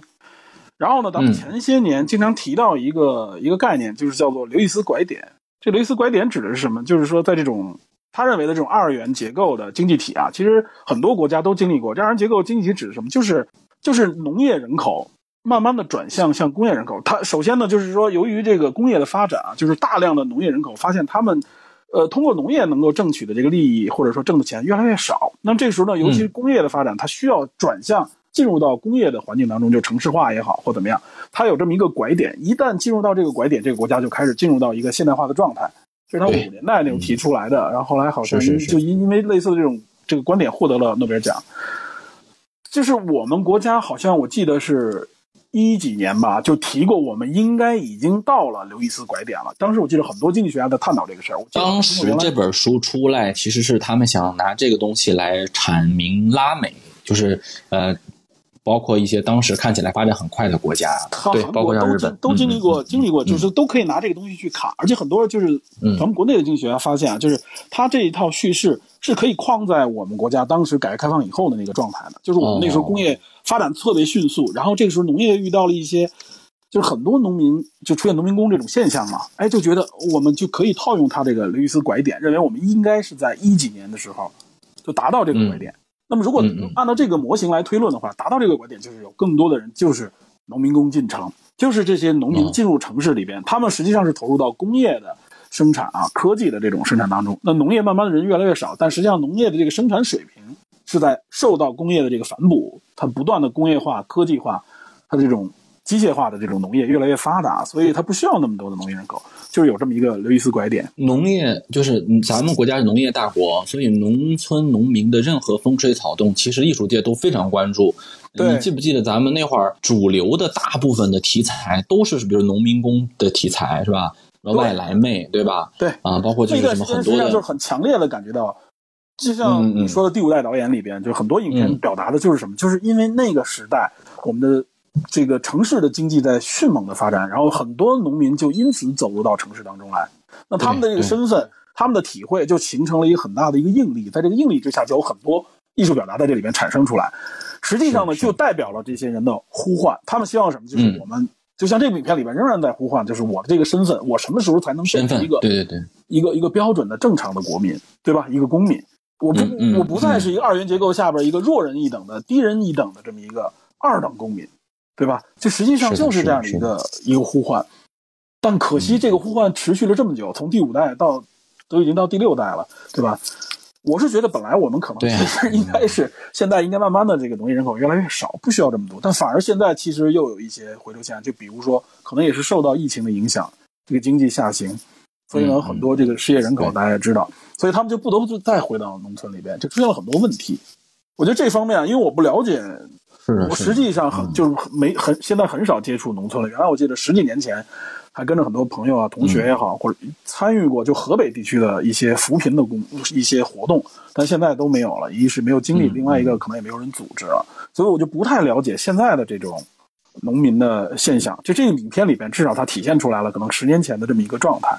而且据我了解，就是啊这个很真实，都不用十年前。对就是我我们家我那个我爸爸几个兄弟，并不是每个大爷每个叔叔他们都活在城市啊，也有一些个别在农村的啊，对对对。比如对对对，有有每个家族可能都有一生产，你说挣一万块钱，我说实在的啊，很多人还赔钱呢，就是我地里对。面可能就挣个几千块钱都不到。最后就是一算下来，对，一算下来，我投入的成本和我最后能够卖出的价格是一样的，就是我完全没有就是能够从中获得利益，很多是这样。而且我知道现在就因为我们有一个有一个政策嘛，现现在有一个就是呃就是好像叫叫什么三权分治，这个名字我听了当时就是我当时听了这名字，我觉得。我以为是一个三权分立的意思，后来发现不是，指的是农民的这个土地的这相关的一些权利啊。就是我们原来是叫二权分置，指的什么？就是农民啊，这个土地我们都知道，经经经过土改之后，我们这个土地实际上是归国家的。使用权，对我们对，只有承包这个土承包这个土地的权利，对，所以它叫土地的这个所有权和承包权是分置的。嗯，然后呢，它实际上在这个分置的承包权基础上又分置出来一个什么？还能再流转，还能再对对，就是还能再包承包权可以把自己的这个相当于是经营权，或者说是这个呃这个耕作的承包出去，再承包出去，对，相应的。他这个片子当中好像就是这样，就是他们对有些人就是自己不种地了嘛，对。对对对，是的。他现在好像很多农村就是，哎，我我就想听听有没有听友了解的啊，就是现在这个目前这个情况怎么样？因为这是好像是几年前确认的，但实际上在农村地区，我知道的应该至少十几年之前就有类似很多这种这种情况。其实农民呢自己本身不种地了，他们有的在城市里，有的可能不在城市里边，但他们的这个也是把这个地承包出去，包出去给对对相对可能比较专业的一些人或者一些公司让他们去耕作，然后他们呢就是拿一个租金。对这个导演，我听他曾经早期的一个访谈，说他第一次想拍家里面的故事的时候，他还拍的不是这个故事，他是听说他们家有人就把这个地，就是呃要要包出去了嘛。这个三权分置的时候啊，要包的时候，很多村里面的老人呢，他不敢包出去，因为真的有的时候大家觉得可能咱们现在是法律社会了啊，感觉好像没什么问题，但是有的时候很现实，他怕我把这个地包出去之后呢，别人不给我这个钱，我怎么办？他弱势群体啊，我没地儿哭去啊。他还有点那种感觉，听起来就特别像那种，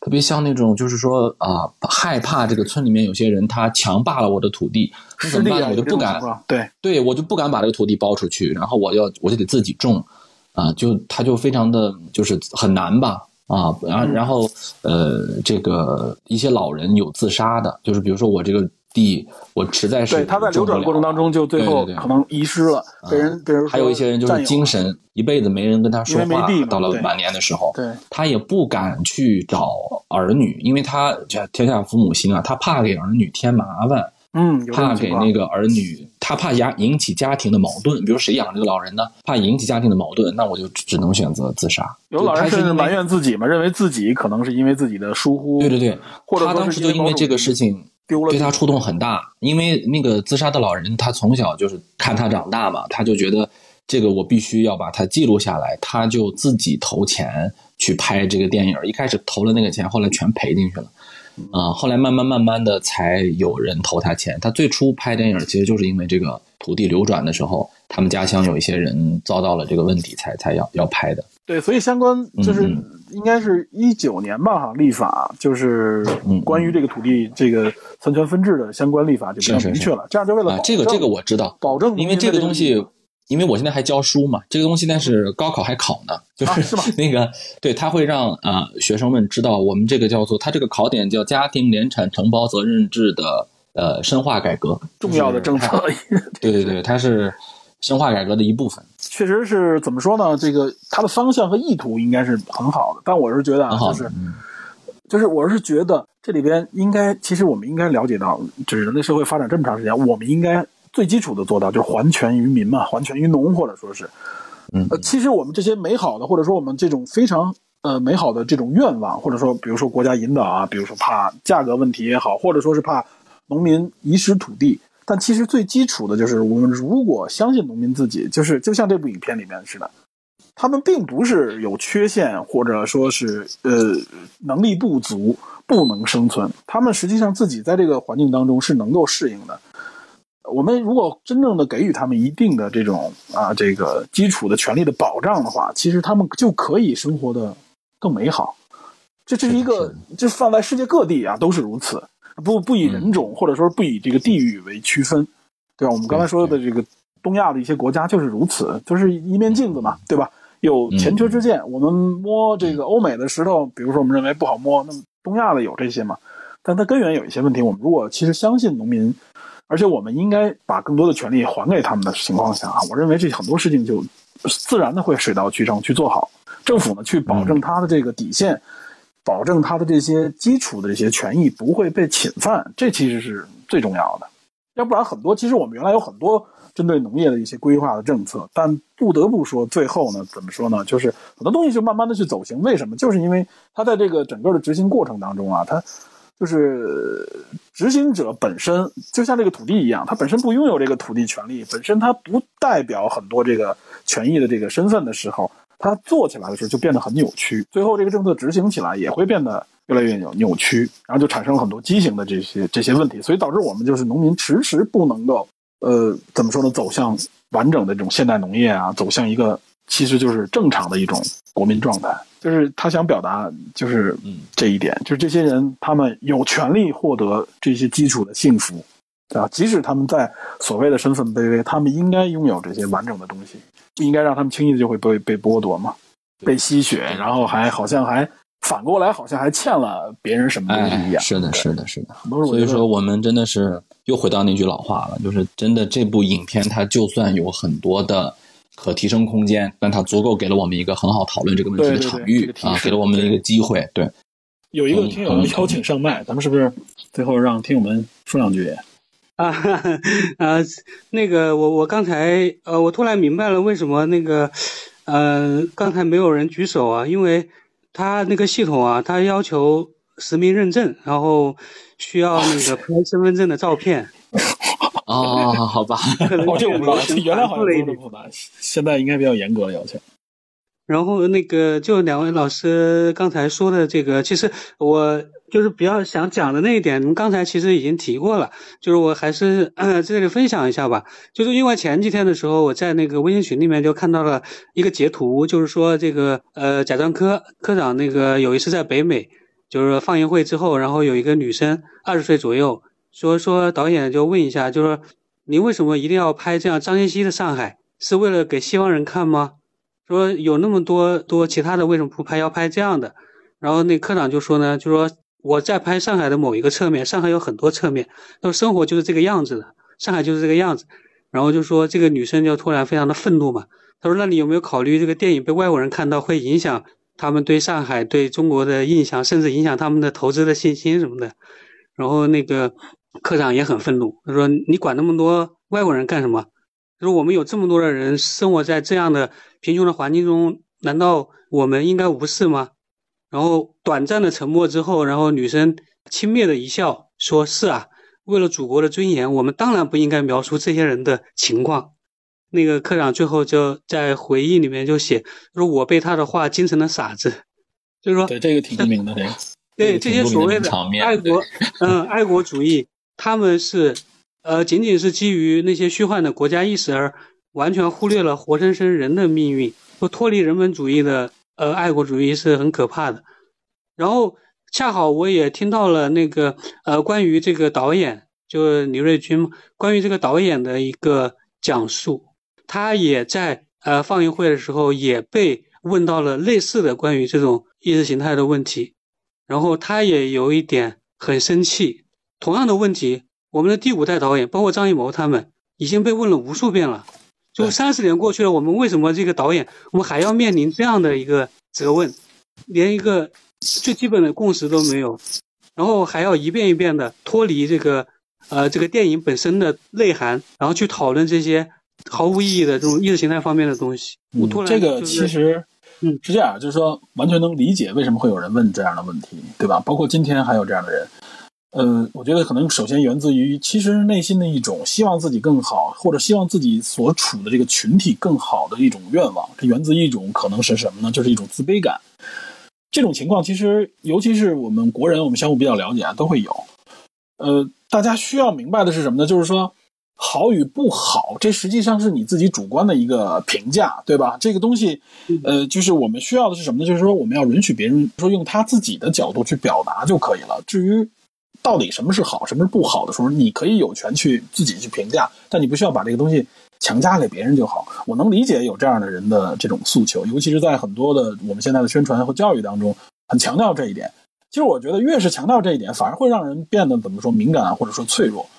那么如果我们看看身边，这些影片里面就表达出来嘛，就是你是觉得它是不好吗？但是这里面体现出来很多很美、很幸福的地方。我觉得这个东西表达出美和幸福来，这个东西我们也不用回避啊，对吧？我们也不能说他们就是假的，不存在。对，那有的人还说他你故意粉饰呢，对啊，就是对啊每个人的点不一样，嗯，角度对，我好就是像看到有有有了嗯评论说，这个导演已经在刻意美化已经在粉饰这个刻意美化，对，有人说他刻意美化，嗯。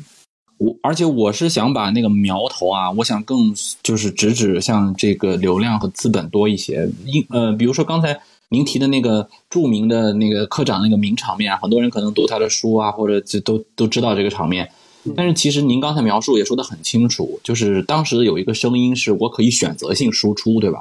就是我知道这个事儿，我不是不知道，我只是选择不说，对不对？或者我选择不跟外国人说。他当时还有这么一个选择，但是我是怕什么呀？我担忧啊，就是现在我们由于这个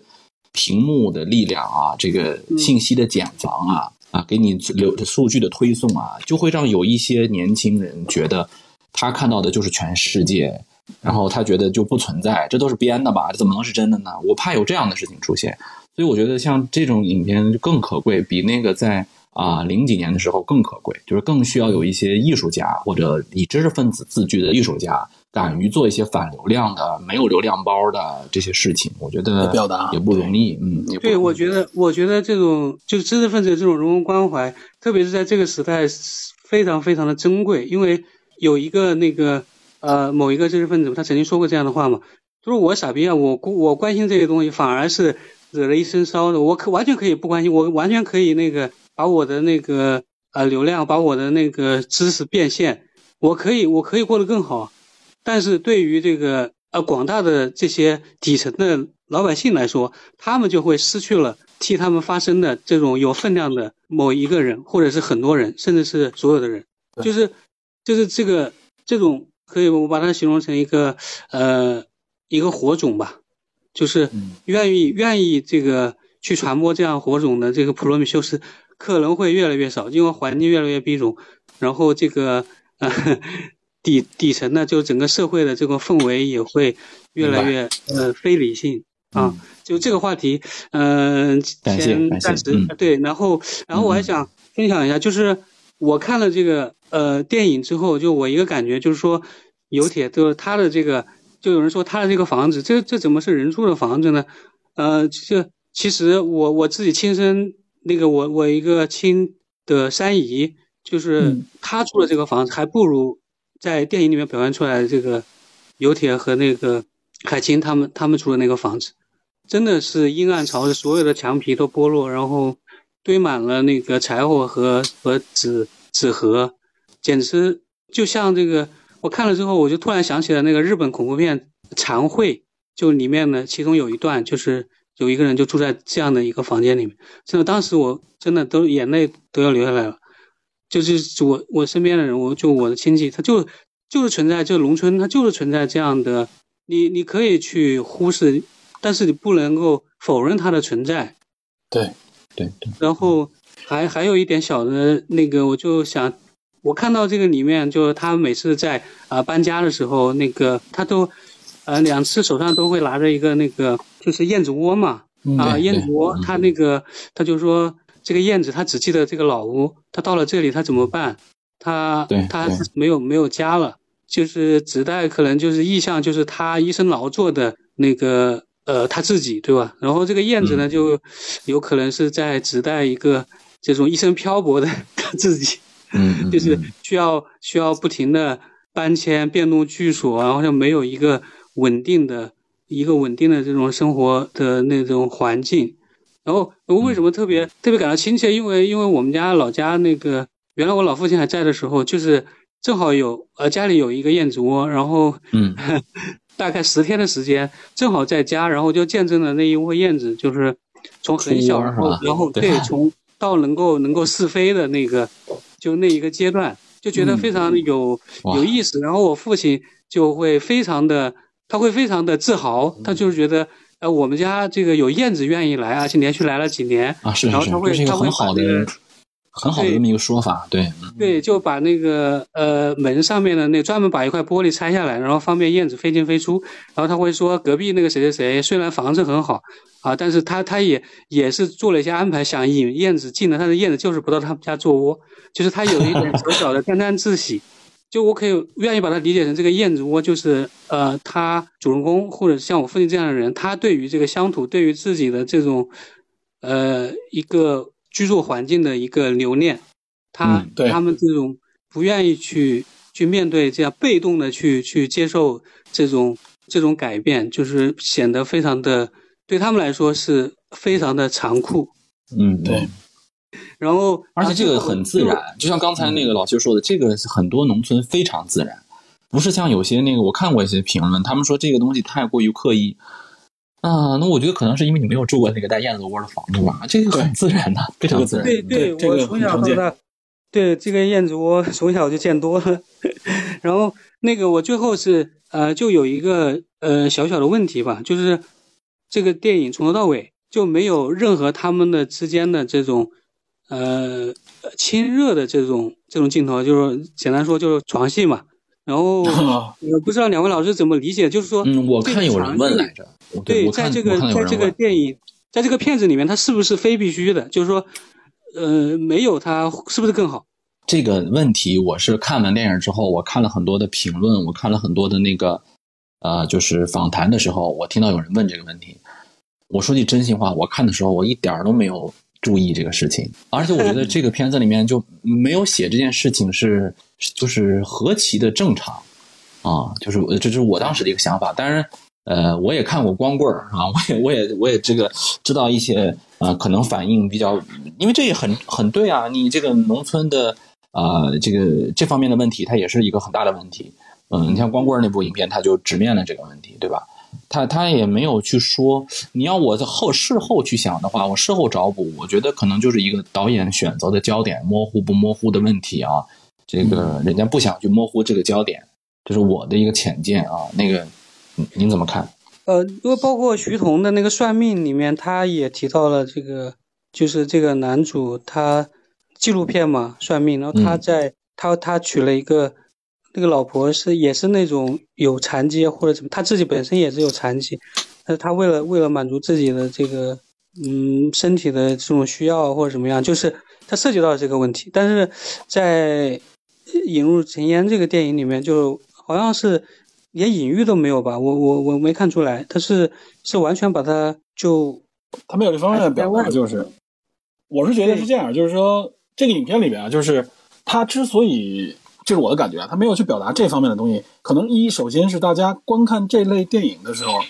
尤其是看到他们夜里边在在床上聊天的时候，大家会自然的会想到有一个有这个期待很多影片，对，很多影片里边会会给我们这种惯性，会觉得 OK 啊，这是不是要表达他们的这个私密的生活？我觉得在这里边，他没有表达私密生活，某种角度上来说，他实际上是回避了某种真实感。这个真实感，我指的就是 OK，他们有这样的这种呃性生活，这不就代表他们会很真实的人吗？但他就刻意回避了，或者说不去表达，也就是我觉得导演可能是在是在告诉你，我是凝练出来的、提炼出来的这么一个，就类似于像散文表达一样的这种生活。但我不是一个纯的纪实性的记叙文，我把每一个每一天发生的事情很详细的告诉你。我只给你看到那些我想表达出来，我认为值得去呃去记录的一些一些内容。所以我觉得他可能是通过这一点啊，就是间接的去是告诉观众，我这个影片不是让你去体会一个，我就是去真的认为，呃，这个影片就是一个农村纪实，他可能不是这样的。对对，他可能要要需要你去嗯提炼一下，就是说我这个形象，我给你出来的是一个代表性的形象，哎，这个说的好这个说的好，不是一个具体的内容。我觉得有可能是这样，就导演，而且导演甚至可能也觉得，就是我如果是想强调的东西，我我的这块儿就突然走这样的一个内容，可能会弱化我想强调的一些东西吧。我觉得是因为最近我们这样的写实题材农村影片太少了，所以我们把很多寄托啊、希望呀，就是给到了这部影片。希望他都能都能表达出来。对对，希望你好不容易有这么一部影片，想来个什么啊、什么小五第二，对吧？就那种感觉。但对，但是呢，可能就像刚才那个皮特讲的，他风格化很强，他是一个呃，就是类似小品的那种感觉。对，嗯，好好的好的感谢感谢，嗯谢谢谢，谢谢。谢谢谢。好，喂，两位老师好。爱就二你好，你好，嗯，你好，我在听两位老师说，还还有一个朋友他说，就是你们说的这个农村题材的电影，我就想推荐一个电影，就有有一个有一部电影叫做《系红裤带的女人》，不知道两位老师有没有看过啊？没有，没有系您说说带的，系红裤带的女人，嗯，哇，您说说，您说说，没有看过。呃，然后它是一个云南的电影嘛，它是二零一三年的电影，它是呃也是讲的是一个呃在剧情片吗？还是纪录片？呃剧情片，它也是哦把镜头对准了一个、呃、农村留守妇女吧，我觉得这个电影还值得一看。然后，嗯 呃，我就想说的是，就是刚才那个朋友说的，现在居然还有人，呃，这么问那个贾樟柯导演，我不知道，但这个话题一说就容易激动啊。但是我还是希望，啊、我们的这个影视行业啊，就是电影电视剧啊，能够多把那个镜头对准一下、啊，就是农村地区，因为我我也是农村地区的嘛，因为这个嗯，有印象，肯定也，我以前说过，对，有印象九五二七，啊，对，就我我就想呼吁一下，就是这这些电影电视剧啊，能够多多的把这个镜头对准一下农村的这个，看一下真实的生活，它不是网络上的样子，不是抖音的样子，不是快手的样子，就是它真的是很残酷的样子。呃，怎么说呢？就是它真的就是在一个呃大家都在粉饰太平的情况下，呃粉饰繁荣的情况下，它真的是一个呃不容易被提及，也不好被提及的一些题材、一些话题。呃，就是说你们说的这个这个电影，它能够展现出这样的内容的话，我觉得呃也是很好的一方面吧，就是很难得，很难得，嗯很难得。嗯嗯，我听你说的这些，我听你们说的这些，就是我也生活在农村，我也看过很多，我包括我身边的亲戚朋友啊、家人啊这些，呃，很有感触吧。就是我希望这些故事啊，这些类似的故事啊，能够多多让大家知道，不是说揭伤疤。我觉得我们我们呃 也要积极向上，但是我们也要真正的正视一下自己的生活，是吧？对对对。对，嗯，系红裤带的女人，系红裤带的女人是二零一三年电影，是在关注一下，关注一云，南拍的，就是方言电影嘛。好好好，好，谢谢谢谢。好，谢谢大啊，我就话大话我就说九五二七应该是星爷的粉丝吧？我猜测啊，是啊，吧？对，我是他的，我是他的，不是说超级粉丝吧，就是但每部电影都看过了。嗯，对啊，所以才起这个名字嘛。感谢这个星爷粉丝给我们推荐的这部影片。对，好，感谢感谢，好的，谢谢啊，谢谢两位老师，谢谢两位老师，就这样啊。好好好，感谢感谢，好，那今天咱们就聊到这儿呗，就到这儿，哎，好嘞，期待期待下次有好片儿咱们接着聊。好好好，嗯嗯，以后有机会。可以继续的用这种方式，感谢各位听众啊，听这么长时间，谢感谢各位听友谢大家。嗯，感谢感谢。